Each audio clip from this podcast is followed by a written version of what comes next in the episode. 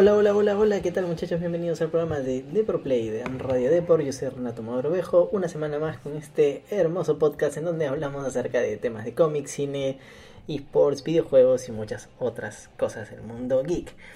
Bueno, hay mucho, muchísimo que hablar. Yo sé eh, acerca de qué es lo que ha presentado Marvel para su pues nuevo proyecto futuro dentro de Disney Plus, porque ya sabemos pues que Disney eh, está entrando con mucha fuerza dentro de su plataforma, quiere pues ampliar el mercado, pero el problema es que todavía tiene productos bastante limitados, ¿no?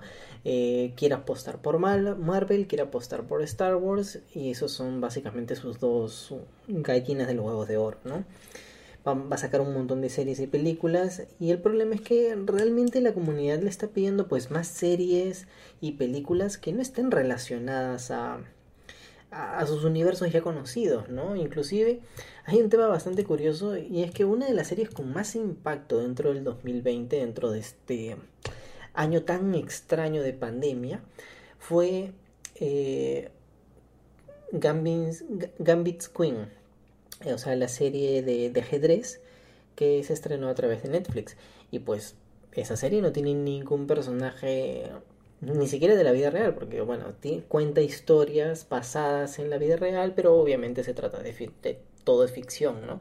Y pues es una muy buena lectura para eh, el consumidor de estas plataformas que venga una serie completamente diferente eh, o, una serie que no tenga o no esté llena de ciencia ficción y pues que sea uno de los hits del año.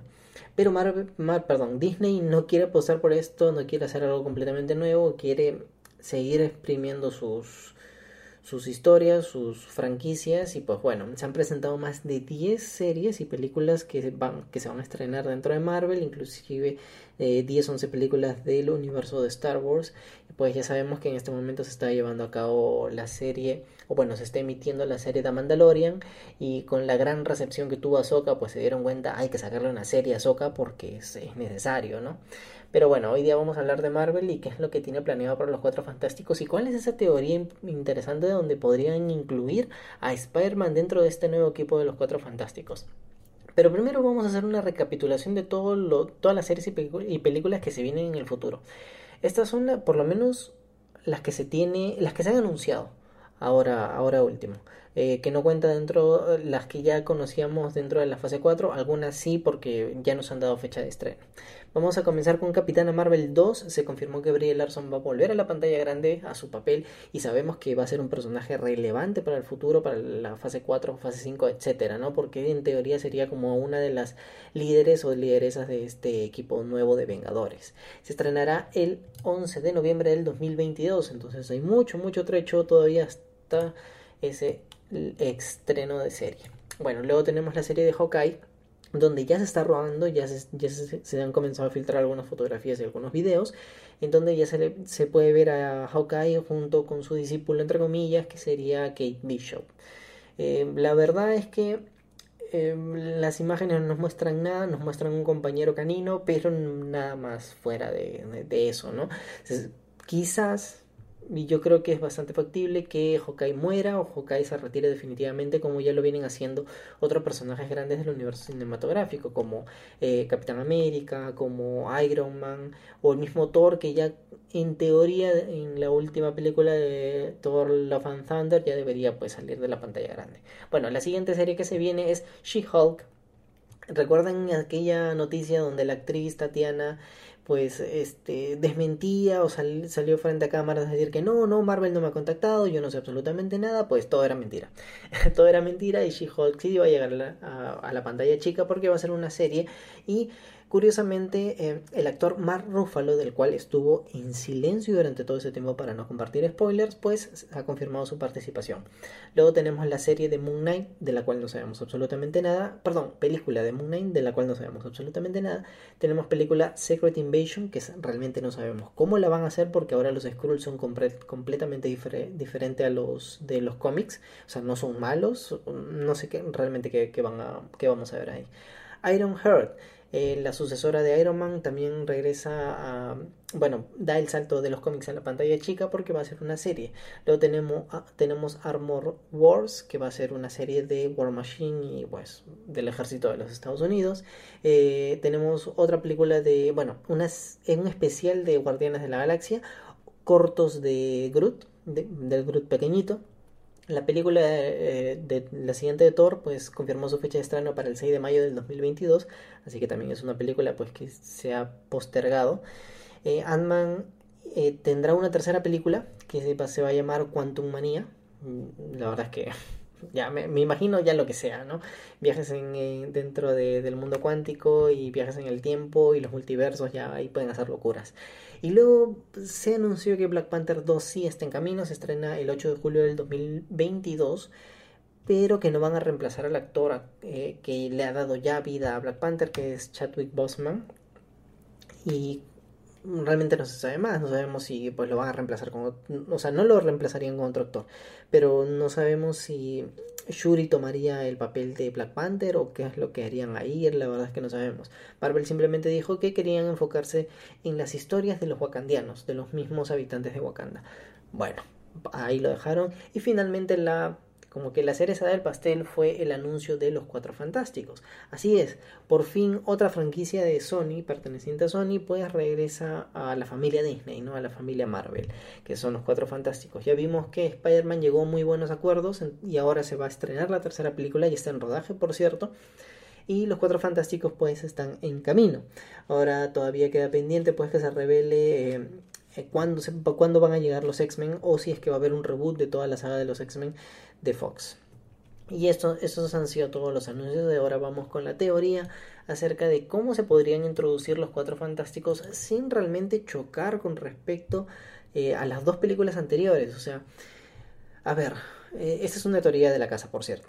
Porque, bueno, soy un lector de, de, de Spider-Man, así que me gusta mucho. Entonces, eh, se me ocurre una idea. ¿Qué, ¿Qué, pasa si sacamos a Antorcha Humana? Antorcha Humana realmente ahorita es un problema porque quien le dio vida en el pasado fue Chris Evans. Y cambiar de actor mm, o traerlo de regreso tampoco, mm, como que no, no pega, ¿no? ¿no? Como que no llama mucho la atención. Antorcha Humana realmente es un personaje que no, nunca brilló dentro de la pantalla grande, así que puede ser tranquilamente reemplazado por cualquier otro Vengador, ¿no? ¿Y quién sería pues ese personaje?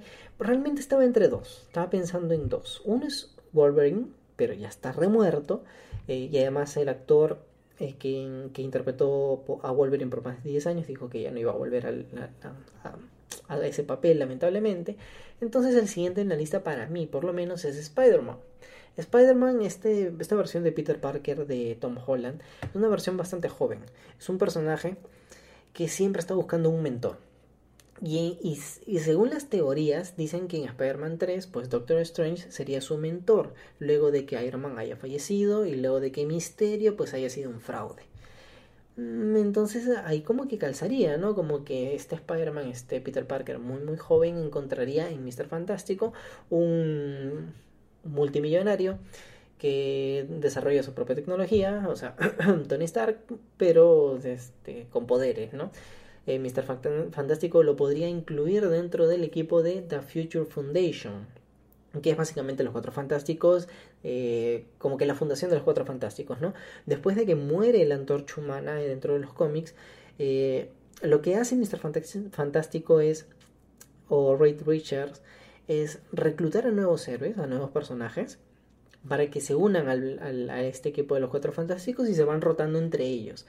Eh, bueno, el equipo donde Spider-Man se consolida más es donde está con la mole, Mr. Fantástico y la Mujer Invisible. Pero también se le podría sumar al equipo, podríamos eliminar a la Mujer Invisible y podríamos incluir en este nuevo equipo de héroes a She-Hulk. Porque She-Hulk va a tener una serie ahora en nada. Se va a estrenar dentro de la fase 4 una serie que ya les comenté con Mark Ruffalo y pues se va a presentar la versión femenina de Hulk. Y la verdad es que sería muy muy interesante, ¿no? Y una de las cosas que más llama la atención es que este Spider-Man, pues, a ver, arrancó con un traje pues hecho de tela de, su casa con lo que obtuvo. Luego eh, Tony Stark le quiso dar el, el, metálico y él no aceptó en una primera instancia. Luego le dieron un traje pues súper tecnológico pero como que de tela, ¿no? Finalmente lo terminó usando, terminó usando el de metal en Avengers Endgame y ahora ha regresado pero a una versión negra que él mismo ha creado dentro de como que la nave entre comillas de Tony Stark cuando lo recogen cuando estaba súper herido. Y pasaría a un cuarto traje que es el blanco. Aquel blanco si han jugado eh, el videojuego de Spider-Man de Marvel's Spider-Man el primero por, por supuesto no el Miles Morales. Pues dentro de los de los tantos trajes que nos podemos poner hay uno blanco que es justamente este de acá. Y hay otro donde lleva el traje azul de los cuatro fantásticos, de los cuatro fantásticos con una bolsa en la cabeza. Pero el blanco se ve espectacular y yo creo que sería pues un golazo para el universo cinematográfico de Marvel, como alejándolo, ¿no? Alejando este Peter Parker de lo que fue o lo que arrastran de las otras cinco películas del pasado. Porque este Spider-Man es totalmente diferente. O sea, yo sé que ha habido muchas quejas de, de, que Peter Parker ahora pues es un niño, pues nunca se contó su origen, no, no se sabe quién es o, o, qué pasó con su tío. O sea, realmente este Spider-Man lo han abordado por otro lado. Mientras que las cinco anteriores películas pues sí, siempre fueron al inicio, pero presentando diferentes villanos, ¿no? ¿Y qué les parece? la verdad es que a mí me, para mí sería muy muy atractivo ver este nuevo personaje dentro del OSM, o sea, me refiero al Mr. Fantástico, pero no junto a su equipo original de los Cuatro Fantásticos, porque también queremos alejarnos un poquito de Sony, ¿no?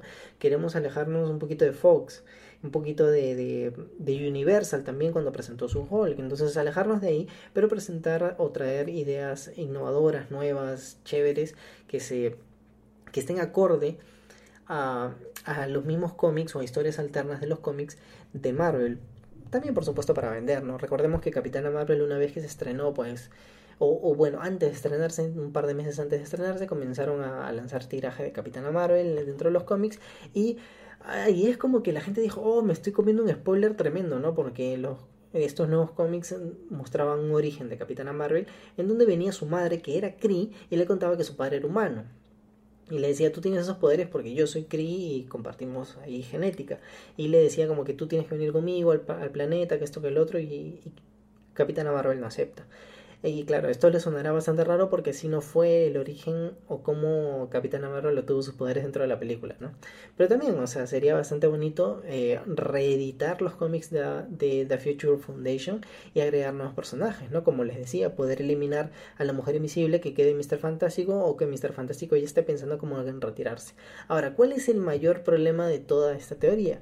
Es que, por supuesto, eh, Marvel va a tener que explicar mucho muchísimo, muchísimo sus series y que rompe en parte con aquellos usuarios que no tienen Disney Plus y que solamente ven las películas. ¿Y a qué me refiero con explicar mucho? Es que va a tener que justificar, por ejemplo, dónde estaban los Cuatro Fantásticos cuando sucedió eh, la pelea en Nueva York contra los Chitauri's. No se sabe. O sea, no se sabe tampoco qué sucedió con los mutantes o dónde están los mutantes, ¿no? Eh, eh, o sea, yo creo que es un poquito más complicado con los Cuatro Fantásticos porque los Cuatro Fantásticos sí están en Nueva York. O sea, Spider-Man se entiende, bueno, que tampoco se entiende porque ni siquiera apareció dentro de la pelea, ¿no? Pero se podría decir como que no, todavía no tenían los poderes. Bueno, ok, bueno, te lo compro, ¿no? Pero los Cuatro Fantásticos ya existían, o en teoría están existiendo por ahí. Y bueno, no, la, la verdad es que no, no, no se sabe. A mí se me gustaría que eliminen a su equipo original, y que busquemos otras alternativas para poder darle mucha más variedad a este universo cinematográfico de Marvel. Y por supuesto este explorar o explorar el pasado explorar el pasado en las series no y que en el futuro narrar el tema de las de las películas o esta nueva película de los cuatro fantásticos. Bueno nada más. Qué les parece esta teoría yo creo que sería un, golazo de parte de Sony, de parte de Fox y de parte de Marvel que tienen que compartir y pelear creo que cada año por las licencias de los personajes porque recordemos que Marvel vendió pues el derecho cinematográfico de sus personajes. Y nada más muchachos, muchas gracias por escucharme, yo soy Renato Mogrovejo y regresaremos la próxima semana con otro podcast y quizás otra teoría de Marvel y vamos a ver qué nos tiene preparado más acerca de Star Wars porque quizás se venga más revelaciones de Baby Yoda y Ahsoka. Nada más. Chao, chao. Nos vemos la próxima semana.